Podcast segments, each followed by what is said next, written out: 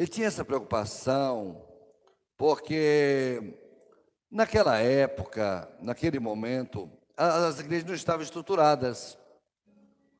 Existia assim, os viajantes, os irmãos pregavam o evangelho e eles viajavam o mundo inteiro naquela época pregando, pregando o evangelho. As cidades não tinham estrutura, as cidades não tinham estrutura é, maior de hotéis e tudo mais. Então, os irmãos que viajavam para fazer a, a, a pregar o evangelho ficavam na casa dos irmãos. Eles se hospedavam na casa dos irmãos. Então a palavra diz assim: muitos não souberam e hospedaram anjos em suas casas. Então os irmãos hospedavam. Eu, o irmão estava viajando, ia de uma cidade para outra. Em cada cidade ele ficava na casa de um irmão. Era muito comum isso, até pouco tempo atrás, até hoje ainda é comum. Um irmão ficar na casa de outro irmão numa viagem missionária. Quando eu era menino, meu pai era, era crente da Assembleia, era, foi servo do Senhor da Assembleia de Deus por 75 anos, e nós hospedávamos, recebíamos pessoas em casa, e os irmãos ficavam na casa dos irmãos, era muito comum de uma cidade para outra. Mas é, isso há pouco tempo agora, na, durante a minha vida, mas naquela época era uma prática recorrente. Então era muito comum também ter a igreja na casa da pessoa. Então Filemão tinha uma igreja em sua casa. Né? Filemão tinha, quando você pega a palavra do Senhor, o Novo Testamento, existe assim, vários, várias, várias igrejas que estão estabelecidas nas casas, nas casas dos irmãos. Esse processo que, que fazia isso, então as pessoas viajavam, mas havia um grupo, de, havia os irmãos que iam trabalhar, né? Que ia servir o Senhor. E naquele, naquele grupo de irmãos que serviu o Senhor, naquele grupo de irmãos que serviu o Senhor, eles, eles, existia um pequeno grupo que tinha uma doutrina diferente. Eles tinham uma doutrina diferente. Naquele período, começou a aparecer uma doutrina que era, era, era assim, a doutrina dos gnosticistas e dos os gnósticos, né? Os gnósticos e tinha também os docetismos. Eu vou explicar daqui a pouquinho já qual era esse, esse processo. Quando João escreve a carta, ele está dizendo assim: quando você receber um viajante na sua casa, quando chegar uma pessoa que vai hospedar na sua casa, você tem que observar alguns aspectos da vida desse viajante para ver se ele é um verdadeiro mestre ou se ele é um falso mestre. Então ele coloca na carta de, na carta de João é, vários testes que são colocados que devem ser feitos pela igreja para aqueles que se hospedam na casa. Então, conforme eles vão analisando aqueles, aquilo que está na carta de João, eles vão entendendo: isso é um falso mestre, ou isso é um verdadeiro mestre. Tinha, tinha dois propósitos: identificar os falsos mestres e, do outro lado, identificar o verdadeiro. Falar: esse homem é um homem de Deus, posso hospedar na minha casa esse homem não é um homem de Deus, hein? Esse homem não é um homem de Deus. Aí ele ficava, ele já ia é, é, entendendo. Quando você pega o gnosticismo, o, gnosticismo é, é, o homem que introduziu essa doutrina herética, então ele queria identificar assim: tinha os gnósticos e tinha os chamados docetas. Eles traziam uma, uma, uma doutrina diferente, eles traziam uma, uma mensagem diferente. Então, esse gnosticismo, gnose, quer dizer conhecimento, é de um, de um homem chamado Serinto, na, ali por volta de 100 anos, 100 anos depois de Cristo. Espírito, ele, ele dizia assim, o espírito é totalmente bom e a matéria é totalmente má. Era o pensamento platônico, né? E tinha também os docetismos. Os docéticos, eles, eh, do, eh, doquel quer dizer aparência. Ele negava que Jesus veio em carne. Então, o gnosticismo, o gnosticismo, ele originou-se provavelmente na Ásia Menor, entre o ano de, entre o ano de 100 até 200 depois de Cristo. Foi uma doutrina que foi estabelecida, foi estruturando, e, e, e uma doutrina herética, e aquilo era um grande risco para a igreja. Esses foram profundamente influenciados pela concepção dualista dos gregos, em que a matéria, a matéria, entendida como inteiramente má, era descrita como completamente oposta ao espírito. Então, eles entendiam assim: o corpo, que é matéria, é totalmente má, e o espírito é totalmente bom. Rejeitava a ideia de uma encarnação. Fala, se o corpo é totalmente má, então o Filho de Deus não podia ter encarnado. ele não podia ter nascido encarnado. Se ela é totalmente má, ele não podia ocupar um corpo, né? de uma manifestação de Deus de forma visível, visto que, que isso envolveria um contato direto do espírito com a matéria, que para eles era má. Havia, mas tinha três tipos de gnóstico. Os primeiros negavam a realidade do corpo humano de Jesus. O primeiro tipo de gnóstico falava assim: não é verdade que Jesus é, usou um corpo, certo? O segundo tipo, havia, porém, o Jesus era chamado de docetas. Esse, esse, esses grupos que negavam que Jesus veio em corpo, era chamado docetas, do, do verbo doquel, parecer. Era aparente. Parecia que estava vendo o corpo, como se fosse um fantasma, mas não era um corpo. Entendeu? Já o, o, o, o docetismo, ele tinha segundo, segundo, os que afirmavam que Jesus tinha um corpo real, mas esse corpo, embora real, não era material. E em terceiro lugar, os que afirmavam que Jesus Cristo era duas pessoas distintas. Jesus era um homem comum, filho de José e Maria, nasceu comum, um homem normal. Aí, quando ele foi batizado, não veio a pomba? Falou, naquela hora entrou o Filho de Deus nele. E quando ele estava na cruz, não falou assim, entrega o meu espírito? Aí essa, essa doutrina falava assim, nessa hora, o Filho de Deus saiu e o corpo, filho de José e Maria, morreu. Porque Jesus não podia morrer. Então, baseado nisso, então, é, é, ele deixa o corpo. Seu principal defensor era Serinto. Então, veja bem, essa doutrina herética do primeiro século estava entrando nas igrejas. E junto com os viajantes que pregavam que Jesus morreu na cruz, que Jesus era filho de Deus, viajava também essas pessoas com essa doutrina herética. Então Pedro, é, é, João, escreve um livro, que é esse livro de João, para tratar desse assunto e para orientar os irmãos acerca de como eles deviam identificar se era um ou se era outro. Se aquele, se aquela pessoa que estava na sua casa, se era um gnóstico ou se era um doceta. Então, vamos identificar como. Então, é o falso mestre. Então, ele vai colocar dentro do livro. Mas ele não fala assim, dentro do livro, identificação dos, dos falsos mestres, tal coisa. Ele não faz assim. Ele coloca dentro do livro solto dentro do livro. É, está em aspiral dentro do livro. Ele vai e volta dentro do livro. Então, nós precisamos organizar para nós entendermos o livro. Entender o que o Senhor quer para nós nessa manhã. Então, para isso, ele falou assim: bom, então, para isso, o, é, João vai, vai aplicar três testes. Fala assim: você deve aplicar três testes da pessoa que está na sua casa.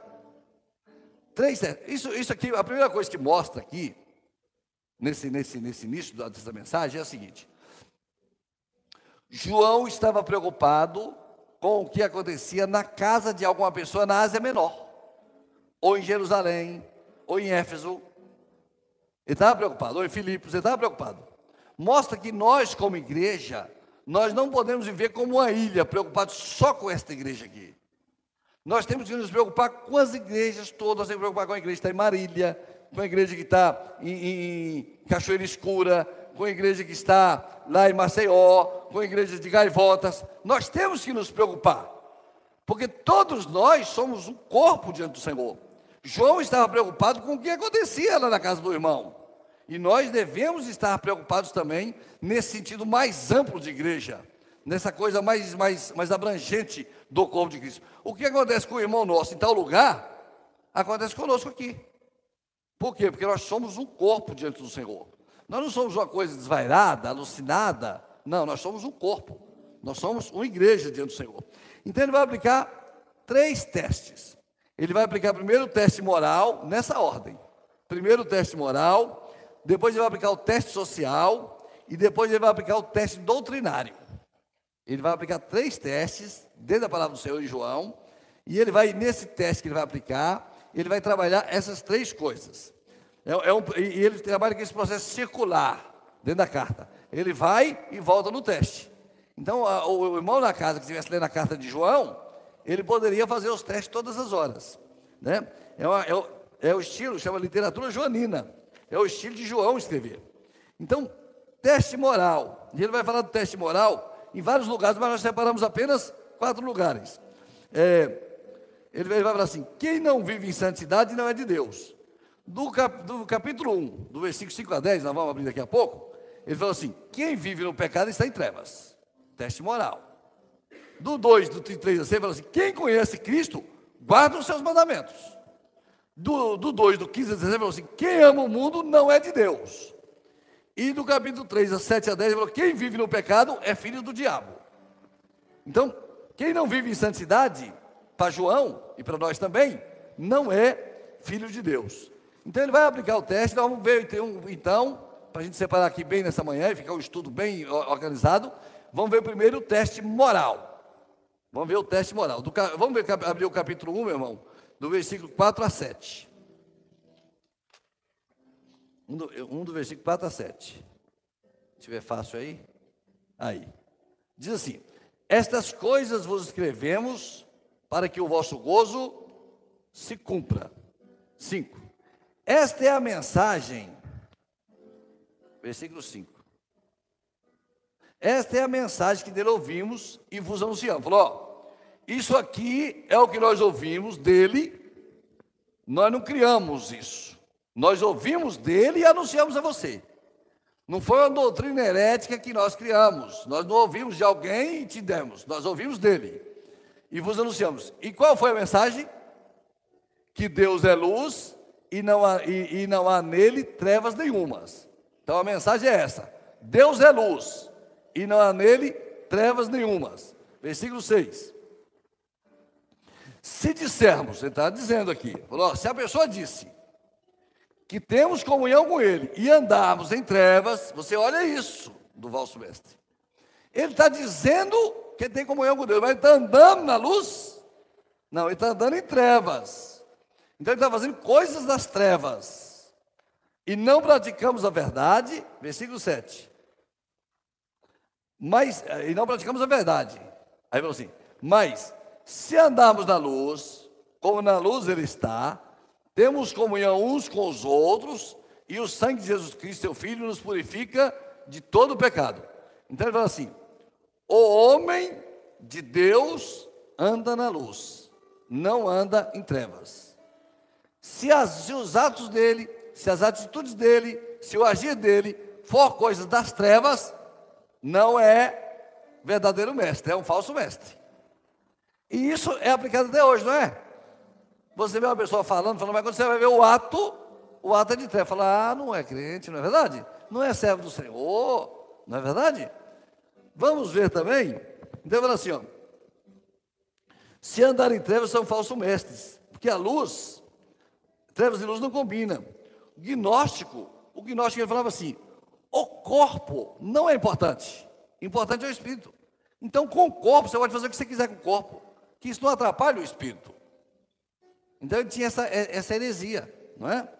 é? Andar na luz é uma vida de santidade, ter o pecado perdoado, o sangue de Jesus tem efeito em nossas vidas. Então quem está em trevas, ele falou assim, mente. Quem está em trevas é mentiroso, não é? Comunhão com Deus uns com os outros. Agora vamos ver João de 1 de 8 a 10. João 1 de 8 a 10. Se dissermos que não temos pecado, enganamos-nos enganamos a nós mesmos. E não há verdade em nós. Ele está procurando a verdade da pessoa. E não há verdade em nós. Não é? é? Confessar o pecado, nós somos pecadores, não é? Mas nós queremos, nós, nós somos pecadores, mas o pecado na nossa vida é um acidente. O pecado na nossa vida não é uma coisa constante. O pecado na nossa vida não é uma coisa rotineira é um fato que aconteceu que a gente se arrepende dele. A gente não quer ele. Agora, se você não confessa seu pecado, se você não acha que seu pecado te incomoda, você é um falso mestre. Ele está dizendo aqui para identificar essa pessoa é um falso mestre. Se dissermos que não temos pecado, Deus é mentiroso. Então ele falava que o corpo, não tinha problema o corpo pecar, porque o corpo não era importante. João de 2, de 15 a 17. João 2, de 15 a 17. Ele está aqui falando do teste moral, tá, irmãos? Ele está trabalhando no teste moral. 2, 15, 17. Ele falou assim: Não ameis o mundo, nem o que no mundo há. Se alguém ama o mundo, o amor do Pai não está nele. Então ele está dizendo assim: Ó, oh, se essa pessoa que está na sua casa, se você vê traços nela de amor ao mundo, ela não está passando o teste moral. Porque, é, porque o amor do pai não está nele. Então, o fato de amar o mundo, você nega o amor do pai. Amar o mundo, você nega o amor do pai. E o, o, o 16 diz assim: porque tudo que era o mundo, a concupiscência da carne, a concupiscência dos olhos e a soberba da vida, não é do pai, mas do mundo. Então, essa pessoa que estava hospedada na casa daquele irmão, lá naquela época, no ano 100, ele amava o mundo e o amor do pai não estava nele. Não é do pai, mas é do mundo. Versículo 17. E o mundo passa, e a sua concupiscência, mas aquele que faz a vontade de Deus permanece para sempre. Então ele está sempre dizendo o que um faz e o que o outro faz. Como um age e como o outro age. De que forma que um está se comportando dentro da casa do irmão e de que forma o outro está se comportando. Então, ele faz a vontade de Deus? Faz. É um verdadeiro mestre. Ele não faz a vontade de Deus? É um falso mestre. Então, ele está identificando no teste moral. Quando você gosta do mundo, o que, é que você é? Mundano. Você gosta do mundo, você é mundano. Você não é servo do Senhor, você é mundano. Então, ele está aqui trabalhando esse assunto de forma maravilhosa, e ele está aqui no primeiro, no primeiro teste, que é o teste moral. Capítulo 3, de 7 a 10, meu irmão. A gente colocar aqui no quadro. 3, de 7 a 10. Aí ele falou assim: filhinhos. E ele vai dar aqui no, no versículo 7, ele, ele, nós já lemos no 26, mas agora no versículo 7 ele falou assim: filhinhos, ninguém vos engane, porque a pessoa chegava na casa da pessoa, dizia que era um cristão, dizia que estava trabalhando, a pessoa recebia a pessoa em casa, mas na verdade ele estava enganando, ele estava trazendo uma doutrina herética. Ele estava fazendo coisas que desagradavam o Senhor. Mas ele estava enganando, ele falou assim: filhos, ninguém vos engana. Não deixa ninguém te enganar. Quem pratica justiça é justo, assim como ele é justo. Então, ele está praticando a justiça, ele está fazendo a justiça, está praticando, não é, não é falar da justiça de Deus, é praticar a justiça. Ele está praticando, então não deixa ninguém vos enganar. Nós estamos aqui no 7 a 10, vamos para frente, 8. Quem comete pecado é do diabo. Aí ele vai fazer uma, uma palavra dura aqui no teste moral. E ele vai dar uma sequência de quem pertence àquela pessoa que está naquela casa, que não está com a vida agradável ao Senhor. Porque o diabo pega desde o princípio. Para isto o Filho de Deus se manifestou para desfazer as obras do diabo. Então ele veio para desfazer, para dar uma solução, derramou o seu sangue para vencer a morte pela vida. Versículo 9. Qualquer que é nascido de Deus não comete pecado, porque a sua semente permanece nele, e não pode pecar porque é nascido de Deus. 10. Nisto são manifestos os filhos de Deus. Falou, você vai olhar dentro da sua casa e vai se manifestar o Filho de Deus. Nisto são manifestos os filhos de Deus. Ele vai se revelar. Você vai ver que ele é um filho de Deus. Nisto, nisto que é a regeneração. E os filhos do diabo, você vai ver também quem é de Deus e quem não é de Deus, dentro da sua casa. Porque estava recebendo a pessoa em casa. E ele precisava identificar. Qualquer que não pratica justiça e não ama seu irmão, não é de Deus. Então ele está aqui no teste moral, fazendo o teste moral e colocando várias orientações sobre o teste moral. Então, teste moral o homem tem que andar na luz, teste moral o homem tem que viver como o Senhor viveu, Teste moral, o homem tem que ter um, um, testemunho para fora, ele tem que falar uma coisa e viver aquilo que, praticar aquilo que fala. No teste moral é um conjunto espiritual que a pessoa tem que ter no seu dia a dia. O teste moral era uma coisa que tinha que aplicar a pessoa que estava em casa, na casa, que era um conjunto de atitudes, de comportamentos, de ações que aquela pessoa devia ter para identificar. Falou, é um falso mestre ou é um verdadeiro mestre? Não é? Agora, vamos para o teste social. Então, ele vai falar agora sobre o teste social. Nós falamos, acabamos aqui o teste moral. Tem muito mais coisa no livro de João sobre o teste moral, tá? Eu só peguei quatro itens, mas o livro de João tem várias e várias partes sobre o teste moral. É, vamos ver aqui no teste social. Então, o teste social dizia assim: ó, você vai olhar para a pessoa e você vai ver o seguinte: essa pessoa se preocupa com os irmãos? Se essa pessoa se preocupar com os irmãos e amar os irmãos, ela passou no teste social. Se ela não se preocupar, ela não passou. Então ele tinha que preocupar com o irmão, mas não só se preocupar com o irmão, ele devia amar o irmão. Além de preocupar, devia amar o irmão. Né? Os falsos mestres do docetismo, como o corpo para eles não era importante, não importava se a pessoa estivesse passando frio, se a pessoa estivesse passando fome, não importava para eles, porque o corpo não era importante. O corpo não era importante, importante era só o espírito. Então, havia é, é, essa, essa, essa coisa, né? Então, eles falavam que o corpo é a prisão da alma. Aí eles falavam assim: Jesus não usou o corpo físico. Por isso não precisamos se preocupar com a necessidade dos irmãos. Olha que, que heresia e que entendimento. Então, João, ele vai começar o teste social falando desse agora do relacionamento. O primeiro teste moral foi comportamento. Agora o segundo teste social é relacionamento. Então ele vai dizer assim: vamos ver João de 9, 2 de 9 a 11. João de 2, 2 de 9 a 11. João 2 de 9 a 11.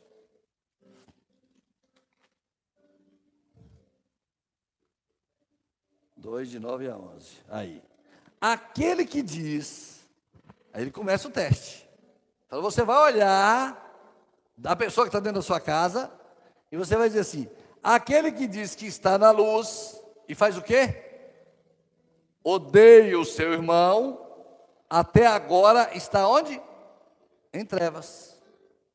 Até agora está em trevas. Diz que está na luz, mas a atitude dele, o comportamento dele, ele odeia seu irmão.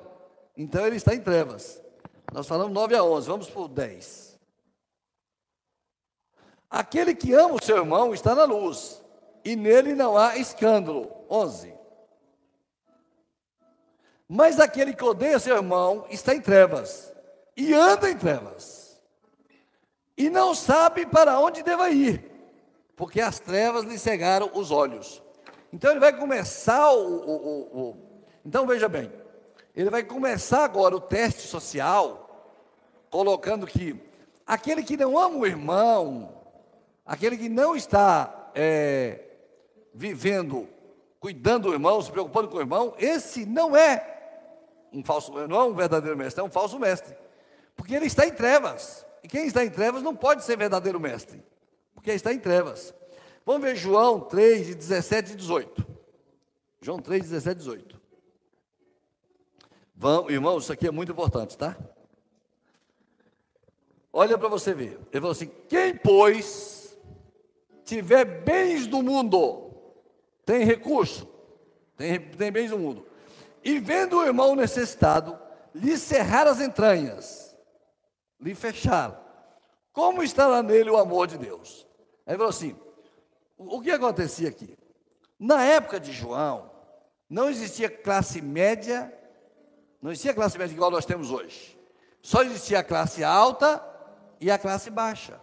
Então, é, a classe alta era aqueles que estavam no governo, que eram os estudados, que eram os proprietários de bens, e a classe baixa era é, é, é de pobres, falar classe baixa, mas os, os, pobres, os ricos e os pobres, os pobres eram, eram escravos, ex-escravos, trabalhadores, diaristas, e, e, as viúvas, os órfãos, eles não tinham recursos, não tinham previdência social. Então eles, eles viviam de uma situação muito debilitada. E dentro da igreja tinha os ricos e tinha os pobres, tinha os judeus e tinha os gentios.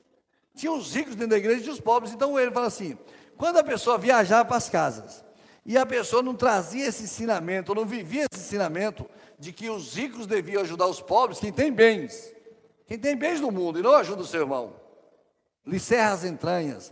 Então, esse era um falso mestre.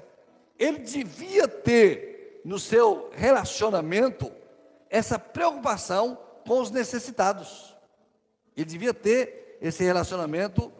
É, é, aqui mostra assim, ó, mostra uma coisa, é, é, é nesse, nesse, nesse texto, mostra assim, o indiferente. O indiferente, está vendo o irmão sofrendo, ele está vendo o irmão passando dificuldade, mas ele está fazendo de conta que não, ele está diferente, aquilo, aquilo não toca nele, aquilo não age nele, aquilo não interfere, ele não se incomoda com aquilo, ele é indiferente. Ah, o irmão está ali e está indiferente. Ele está indiferente. Ele não está ligando para aquilo. Aquilo não está incomodando ele. Nós não podemos ser assim. Então, isso, o indiferente é um falso mestre. Mas prega bonito, mas é extraordinário, mas ele é indiferente com as necessidades dos irmãos? É, é um falso mestre. Se apresenta como um bom mestre, mas é um falso mestre. Ele está apresentando aqui os, o teste. João 3, 17 e 18. Meus filhinhos, 17, vamos ver o 17. Quem pode, já, fiz, já falamos, né? 3, 17, 18. João 3, 19. E nisto conhecemos que somos da verdade, e diante dele assegure, asseguraremos nossos corações. João 3,14. Não, nós sabemos que passamos da morte para a vida. Por que, que nós sabemos disso? Nós sabemos que, nós sabemos que houve uma transformação. Nós tínhamos morte e agora temos vida. Por que, que nós sabemos disso? Qual é o ato que, naquilo teste social, que diz que nós sabemos disso? Porque amamos os irmãos. Então, é, é, ele falou assim: essa pessoa que está na sua casa, ela ama os irmãos? Ama, então passou da morte para a vida. É uma nova vida. Tem novo nascimento. Não está nem aí para os irmãos? É falso mestre. É um falso mestre. Ele está aí, tal, mas ele é falso mestre. Ele não é um verdadeiro mestre. Quem não ama seu irmão, faz o quê? Permanece aonde? Na morte, não passou para a vida. Não houve a transformação. Jesus nos chamou da morte para a vida. Quando Ele nos chamou, Ele transformou o nosso coração, transformou nossas atitudes, transformou nossos atos, transformou nossa vida. E nós agora começamos a nos preocupar com pessoas que a gente não preocupava antes, de, antes de, de nascer para Jesus, de nascer de novo. Hoje uma pessoa chega na igreja primeiro dia, aí contou uma situação, tem uma dificuldade, já está preocupado. Mas antigamente, antes de conhecer o Senhor, não estava nem para ninguém, não é verdade? Nós não tínhamos passado da morte para a vida. Então a pessoa que estava na casa da pessoa que não passou da morte para a vida, ela não ama o irmão. Porque nós sabemos que passamos da morte para a vida. Por que, que nós sabemos? Porque amamos os irmãos. Então, o amor aos irmãos faz parte do teste social e toda igreja deve passar pelo teste social. E todo pregador e todo homem deve passar para ver se ele é um falso mestre ou se ele é um verdadeiro mestre. João está dizendo: faça o teste nele aí. Ele ama os irmãos? Não. Ah, então não passou para a vida. Não é? Tá bem? 3,14. João 4, de, de 7 a 8, meu irmão. João 4. Amados, amemos-nos uns aos outros, porque o amor é de Deus. E qualquer que ama é nascido de Deus e conhece a Deus. Então falou assim: amado, amemos-nos uns aos outros. Então ele está tá dando essa, essa, essa, essa ordem direta, né? Ele está dizendo assim: se você quiser, você ama, se você puder, você ama. Não, amemos-nos. É um compromisso, a igreja tem esse compromisso. Amemos-nos aos outros, porque o amor é de Deus. Porque esse amor que você tem, que você ama o seu irmão, não é seu. Ele é de Deus. Deus te deu esse amor e te capacitou para você agora amar esse irmão no teste social aqui. E você se preocupar com ele e dizer: estou preocupado com o meu irmão. Né? Porque qualquer que ama é nascido de Deus e conhece a Deus. Tá bem? Versículo 8, meu irmão. Está aqui? Aquele que não ama, não conhece a Deus. Porque Deus é o quê? Amor. Então, aquele que não ama, se estiver dentro da sua casa, lá no teste social, lá de João, uma pessoa dentro da casa dele, e aquela pessoa não ama o irmão, essa pessoa não conhece a Deus. Porque Deus é amor. Deus, ele não tem amor, Deus não, não, não produz amor, Deus não ensina amor, Deus ele é amor. Ele é amor. Deus é amor. E aí tem o versículo: Deus amou o mundo de tal maneira que deu seu filho. Né? Aí a palavra chama de o filho do seu amor. Então deu o seu amor. Amém? Porque Deus é amor. Vamos ver capítulo 5, 2 e 3, meu irmão. É muita coisa para a gente ler, né? Nisto conhecemos que amamos quem? Os filhos de Deus. Quando amamos a Deus e guardamos os seus mandamentos. Ele fala no teste, ele fala assim: essa pessoa que está na sua casa, hospedada, ela está guardando os mandamentos. Ela está obedecendo os mandamentos. Ela está vivendo os mandamentos. Está. Então conhecemos que esse, que amamos os filhos de Deus, quando amamos a Deus. Amém? Então, aqui nós estamos no texto social, ainda no texto social, João 3,11. João 3,11. Ó, porque esta é a mensagem que eu ouvi desde o princípio, que amemos uns aos outros. Já falamos isso aqui, né? Então já falamos das duas classes sociais, que os ricos deviam ajudar os pobres. Se a pessoa tivesse na casa da pessoa hospedada e não tivesse esse entendimento, era então um falso mestre. É, vamos é, abrir capítulo 3, versículo 18. 3, 18. 3, 18. Meus filhinhos, aí ele vai dizer aqui, ó. Não amemos de palavra, nem de língua, mas por obra e em verdade. Isso aqui é o seguinte: o irmão chega aqui e fala assim, pastor, estou sem nada em casa. Não tem nada na minha casa. Aí eu chamo a irmã aqui e falei, irmã, vamos cantar um louvor aqui. Vou orar pelo irmão, o senhor vai dar uma bênção. Não é mesmo de palavras. O nosso amor não pode ser de palavras. O nosso amor tem que ser de obras. Porque não que a obra salva ninguém, mas a obra é, é, um, é, é uma consequência do amor de Deus em nós. Falou assim, pastor, estou numa dificuldade, meu marido viajou, o carro quebrou e a luz está cortando. Não, meu irmão, vamos orar aqui agora. Vamos ficar em palavras. O Senhor vai dar uma benção a você, vai para sua casa. É assim? Não é assim, não. Minha irmã, quanto que é o talão de luz? É 75. Vamos ver aqui agora, irmãos, 75 mil reais, pagar uma conta de luz da irmã, ué. Nós temos que fazer isso por obras. Não é de, de, de palavras. Não é de palavras. E nós temos avançado nesse sentido na igreja, de conhecer agora essa questão social que nós não conhecíamos de poder nos aperfeiçoar, nos ajudar, melhorar nosso trabalho nesse sentido. Temos muito ainda que melhorar, muito a fazer, mas estamos é, atentos àquilo que o Senhor quer de nós, como igreja, como povo do Senhor, para não ser falso mestre. Porque senão você fala, fala, fala, mas você é falso mestre, você não age. Você fala, fala, fala, mas você não cumpre. Falou assim, ó, você está olhando para ele aí, tá, falso mestre. Deixou lá a situação lá do irmão, numa situação horrível, e não agiu uma palha. É por palavra, ai tal, tal, não, é real. E ele está preocupado aqui com os irmãos lá de longe. Então nós também, os irmãos de longe, também são nossos irmãos. O pastor que está lá na igreja, lá longe, também é nosso irmão, também é nosso querido, também é nosso amado. E nós precisamos estar preocupados com as aflições dele lá. Porque nós somos uma igreja. Senão não corremos o risco de ser falso mestre. Está preocupado só com nós mesmos. Então ele falou, você tem que ter uma visão social. E está aplicando o teste social. Nós temos que ter essa visão de conjunto, de, de, um, de um, todo. Então, mas em obras, mas por obra e em verdade. Não, filho, meu filho, não amemos palavra. Eu te amo muito por palavra. Ai, como ele é, ele é, ele é legal. É um amor na palavra. Mas nem de língua, não é só falando, não. Mas por obra e em verdade. Amém?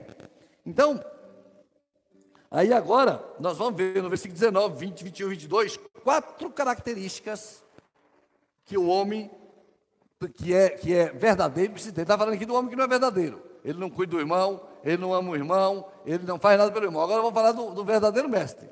Então, o versículo 19 fala assim: E nisso conhecemos que somos da verdade. Então, o verdadeiro mestre é da verdade. Ele vive a verdade, a verdade está entranhada dentro dele. Versículo 20 sabendo que se o nosso coração nos condena, maior é Deus do que o nosso coração e conhece todas as coisas.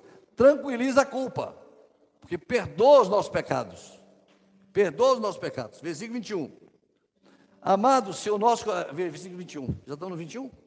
Tranquiliza a culpa, 21. Confiança em Deus. Temos confiança em Deus. Então, tranquiliza a culpa e tem confiança em Deus. 22. E aqui uma coisa importante para, para o, o verdadeiro mestre. O verdadeiro mestre é um homem de oração. Você está dentro da sua casa, é de oração? Não, não é verdadeiro mestre. Não, o verdadeiro mestre é um homem de oração. Qualquer coisa que lhe pedimos, é uma pessoa que pede. Está orando pelo irmão necessitado, está orando pelo desempregado, está orando pelo que está sofrendo. Ele está orando. Ele está pedindo. Pedi, então, pedimos, dele a receberemos. Porque guardamos seus mandamentos e fazemos o que é agradável à sua vista. Amém? Coração fechado, bolso fechado, precisa de uma benção, hein? É falso mestre. Tá bem? Salvação é pela graça, não é pelas obras salvação. Não é que você ajudou o irmão, agora você é, vai para o céu. Não, não é isso não.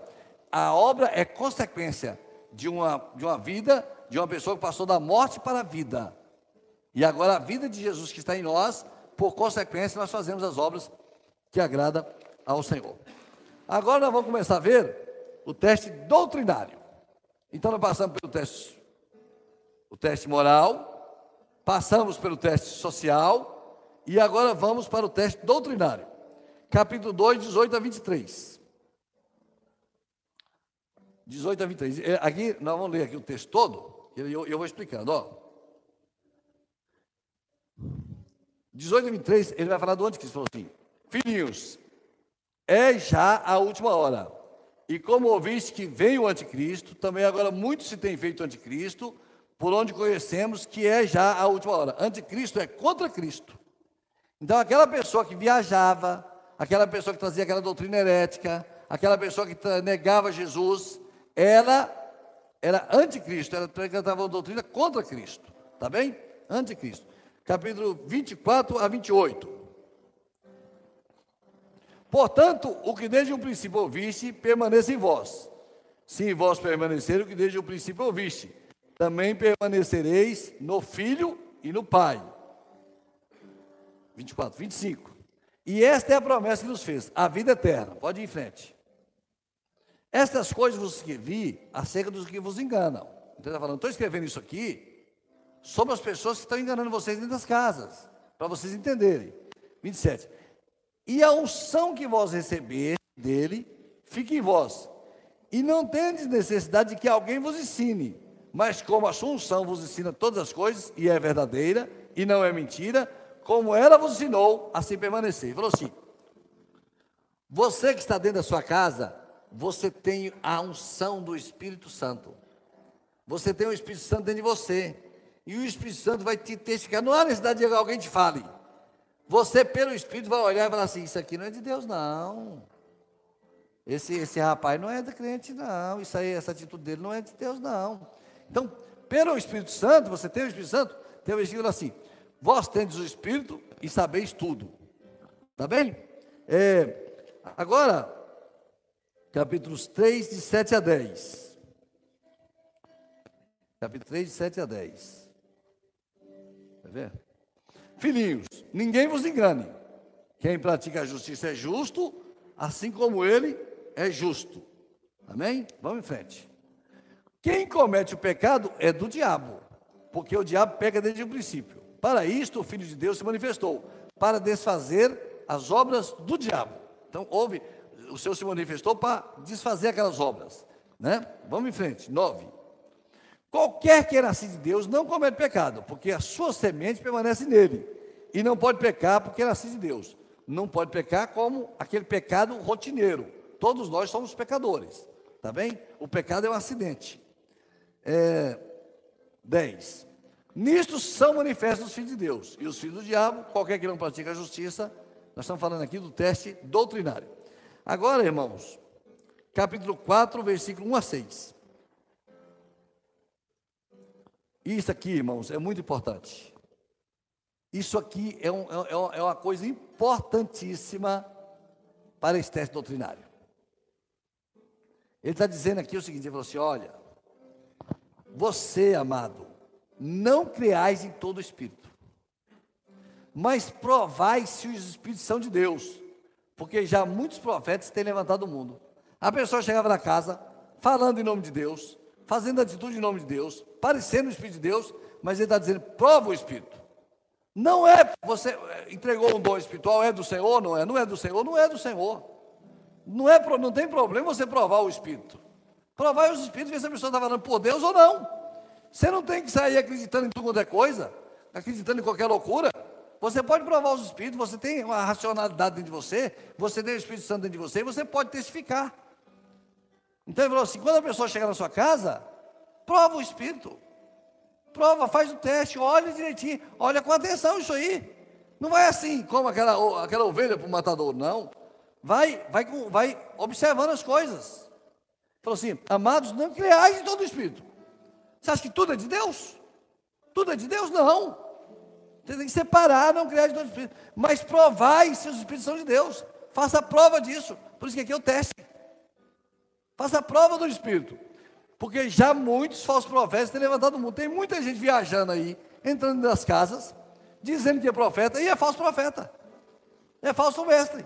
Tem muita gente no mundo, levantou muito no mundo. Né? E aí, 4.2. É, é até o 6. É.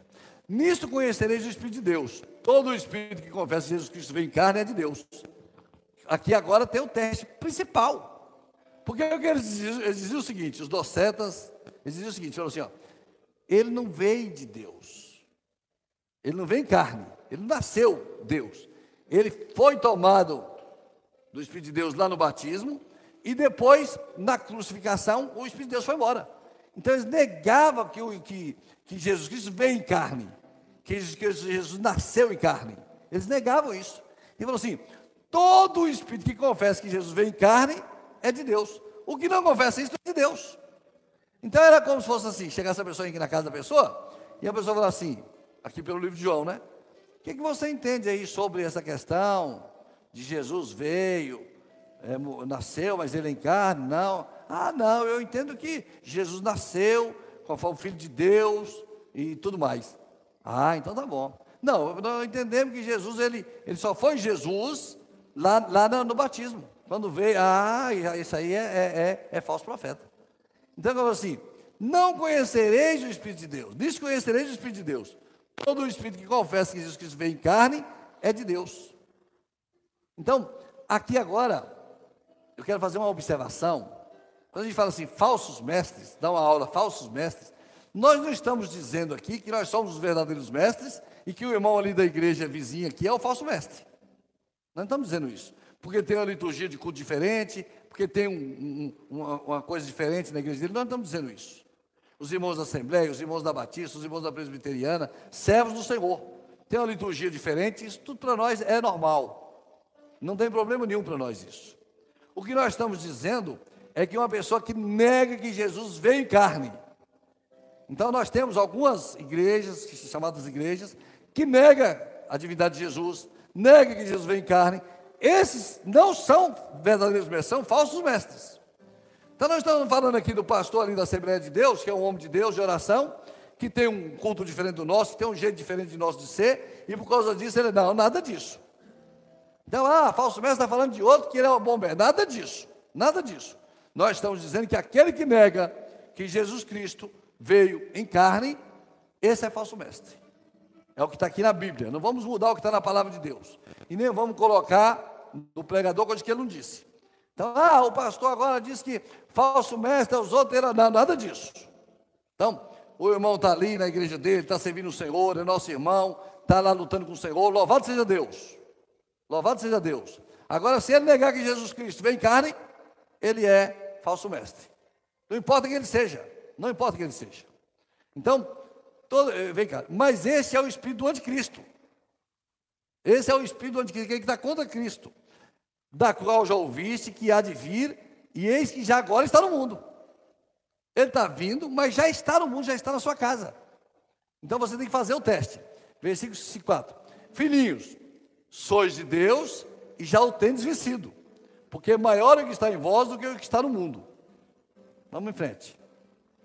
Do mundo são, por isso falo do mundo e o mundo os ouve. Lembra do, do teste moral? do comportamento dele, ele não se importava. Lembra do teste social? Ele não se importava com as pessoas, são do mundo. Nós somos de Deus. Aí ele faz uma descrição para os irmãos das casas. Aquele que conhece a Deus, ouve-nos. Aquele que não é de Deus, não nos ouve. Nisto conheceremos nós o Espírito da verdade e o Espírito do erro. Então ele está aplicando aqui um teste doutrinário e ensinando os irmãos nas suas casas como eles deviam identificar um falso mestre de um verdadeiro mestre. Está bem? No capítulo 5, do 6 a 21, tem vários testes, vários testes. Certeza da vida eterna, vida eterna em Cristo, o pecado da morte, confessa que crê em Jesus, tudo isso é falso mestre. Aí, capítulo 1, versículo 1 e 2, meu irmão. E ele vai agora dizer por que ele é, ele entende que é verdadeiro mestre. Ele fala assim: o que era desde o princípio, o que ouvimos, o que vimos com os nossos olhos, temos contemplado, e as nossas mãos tocaram na palavra da vida. Ele estava conosco, João está dizendo. Nós tocamos nele. Ele não era uma, uma aparição, um aparente, ele não era um fantasma. Ele estava ali, eu vi ele, ele estava comigo. Nós tocamos nele, tocamos nele, porque a vida foi manifestada. E nós a vimos e testificamos dela, e vos anunciamos a vida eterna, porque estava com o Pai e nos foi manifestada. Jesus andou conosco e nós tocamos nele, e tudo que ele está dizendo é mentira, porque nós vimos e ouvimos, e nós conversamos com ele, ele comeu com a gente. Entendeu? Como que ele vai explicar para as pessoas esse assunto? De que forma ele vai dizer, nós, nós estivemos com ele, tocamos nele, tocamos na palavra da vida, andamos com ele, anunciamos, ele, ele se manifestou a nós, não é? Tá bem? Capítulo 2, 2. 2, 2 fala da propiciação. Ele pagou pelos nossos pecados. E não somente pelos nossos, mas também pelos de todo mundo. Então Jesus morreu por toda a humanidade. O sangue de Jesus é poderoso para perdoar o pecado de toda a humanidade. Desde, é, agora de, depende do homem aceitar Jesus.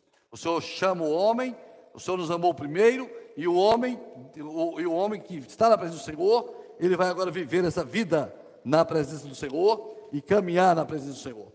Capítulo 2, 22. Quem é o mentiroso, senão aquele que nega que Jesus é o Cristo? É o anticristo, esse mesmo que nega o Pai e o Filho.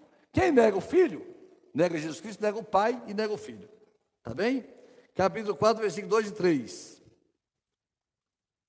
Nisto conhecereis, todo espírito que confessa Jesus Cristo vem em carne é de Deus. Nisto conhecereis o Espírito de Deus. Volta um pouquinho, irmão. Dois. Todo espírito que confessa que Jesus Cristo vem em carne é de Deus. Então veja, a, a grande, a grande, a grande, a, a, grande conversa dentro do livro de João é: Jesus vem em carne ou Jesus não vem em carne? Então todo Espírito que confessa Jesus vem em carne é de Deus. E ele vai dar testemunho. Nós tocamos nele. Nós tocamos nele, nós, nós comemos com ele, nós andamos com ele. Né? Amém? É, capítulo 5, versículo 6. Este, esse é aquele que veio por água e sangue. Isto é Jesus Cristo, não só por água, mas por água e por sangue. E o Espírito é o que testifica, porque o Espírito é da verdade. Então ele está falando da crucificação. Quando crucificou Jesus, não era um fantasma. Tinha água e tinha sangue. Não era um fantasma. Então, era um corpo. Por quê? Por que, que era uma doutrina herética? Porque se você negasse que Jesus veio, que Deus veio e morreu por nós, tirava toda a doutrina da salvação.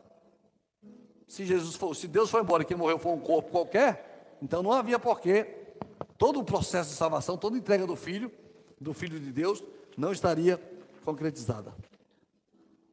Então ele vai falar assim no versículo 26 que nós lemos: Estas coisas vos escrevi acerca do que vos engana. Eu escrevi tudo isso para você identificar quem te engana. Quem é que está te enganando? Não é?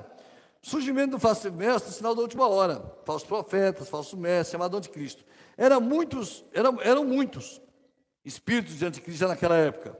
Crentes que deixam o caminho, seguiam seitas, heresias e tomavam outro caminho que não era do Senhor. Mas o Espírito Santo dirige a igreja primitiva e o Espírito Santo dirige esta igreja agora, na última hora, para nós identificarmos. Vinda sua morte, seu sangue derramado, sua ressurreição e sua volta, sua vinda, sua morte, tudo isso é da parte do Senhor, é, é do teste doutrinário. Provai os espíritos, nós já falamos aqui é, sobre você provar se aquela pessoa está falando pelo Espírito de Deus, que é a vontade do Senhor. E agora, nós vamos chegar a algumas conclusões. Primeira conclusão: doutrina é importante para o cristão. Segunda conclusão: teste moral, teste social e teste doutrinário. A tese central é a respeito da pessoa do Senhor Jesus Cristo, nosso Salvador. Nós examinaremos aqui agora, é, é, é, é um ponto importante. Nós precisamos pegar esses testes, teste moral, teste social e teste doutrinário e aplicar esses testes em nós. Não é aplicar no irmão, é aplicar em nós.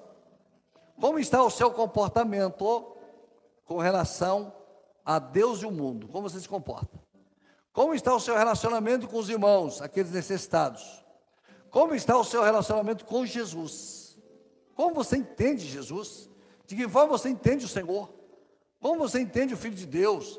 Então você precisa aplicar esse teste em você mesmo, para que você possa, então, aplicando esse teste em você mesmo, chegar àquela conclusão final de que você está caminhando como um falso mestre ou como um verdadeiro mestre. Nós não estamos pregando aqui falso mestre, lembrando de alguém, ou pensando em alguém, ou líder da igreja tal. Não, nós não estamos pensando em ninguém. Nós estamos pregando essa palavra olhando para dentro de nós. Que nem diz o, o é, apóstolo Paulo: examine-se, pois, homem a si mesmo. Faça o teste em você mesmo. Olha se você mesmo está indo bem. Esse é o teste central que você precisa fazer. Primeiro, colocar o teste em nós. Agora, existe um documento do início da igreja chamado Didaquê. Esse documento foi o primeiro memorando que foi distribuído em todas as igrejas para orientar as igrejas como elas deviam se comportar. Porque as igrejas estavam iniciando, é, é não tinha ainda estrutura, as coisas estavam sendo feitas, e as igrejas não sabiam como se comportar. Eu, eu falo para os irmãos, muitas vezes nós agora, dois mil anos depois, a gente, como vamos comportar nesse, nessa situação, Senhor? Nós temos às vezes alguma dúvida, imagine esses irmãos. Então eles fizeram um documento chamado Didaquê. Esse documento foi o primeiro do ano 90 depois de Cristo. Foi feito ainda pelos apóstolos. Então esse documento é, é poderíamos falar assim, um memorando apostólico. Então, no capítulo 12, no versículo 1, no, no, no item 1, eu vou ler para vocês qual era a orientação dos apóstolos para os irmãos e para as igrejas para receber alguém em casa. O que, é que eles escreveram acerca disso? Ele falou assim: acolha todo aquele que vier em nome do Senhor. A primeira orientação é: acolha todo aquele que vier em nome do Senhor, receba em sua casa. Depois, examine para conhecê-lo. Falou assim: recebe ele em casa, sem problema. Mas depois você examina ele, para você conhecer ele. Examine para conhecê-lo. Pois você tem discernimento para distinguir a esquerda da direita. Você tem o Espírito Santo. Então você tem que distinguir, você tem que discernir da direita e da esquerda. Aí, item 2. Se o hóspede estiver de passagem, dele ajuda no que puder. Comida, roupa, ele está de passagem. Ele está de passagem. Vou ficar três dias aqui. Vou ficar cinco dias na cidade. Vou pegar o evangelho aqui na igreja cinco dias. Entretanto, ele não deve permanecer com você mais do que dois ou três dias. Por que, que acontecia? A pessoa chegava na casa e falava assim: sou, sou missionário, estou vindo aqui e tal. Chegava na casa da pessoa e ficava um mês. Não, não é isso. Não é isso, não, companheiro. Você vai chegar aqui e ficar um mês aqui em casa, aí daqui a pouco chegava outra pessoa, como é que a pessoa ia viver?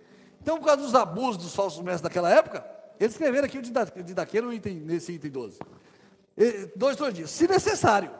Não é que ele vai ficar três dias, não, se terminou. Foi lá no evento, terminou o evento. Eu, eu fui lá no Rio agora, cheguei lá no Rio, terminou o evento lá no Rio. Aí, meu querido, ó, tchau, pai. Pastor Valdir falou, Samuel, pega seu, seu booster aí, seu ônibus, cai fora, cara. Já era. Eu gostei desse hotel aqui, Valdir. Gostei, vou ficar mais uma semaninha aqui. Falou, que isso, rapaz? Assim, uma brincadeira, né? Falou, três dias se necessário. Se quiser se estabelecer e tiver uma profissão, gostei da cidade, vou ficar por aqui. Então, que trabalhe para sustentar. Falou, vai arrumar um emprego, vai arrumar uma casa para você morar, vai sustentar. Olha como é que tinha cuidado, a igreja tinha cuidado com as pessoas. Porém, se ele não tiver profissão, proceda de acordo com a prudência. Ó, vai de acordo com a prudência. Para que um cristão não viva ociosamente em seu meio. O sujeito não quer trabalhar,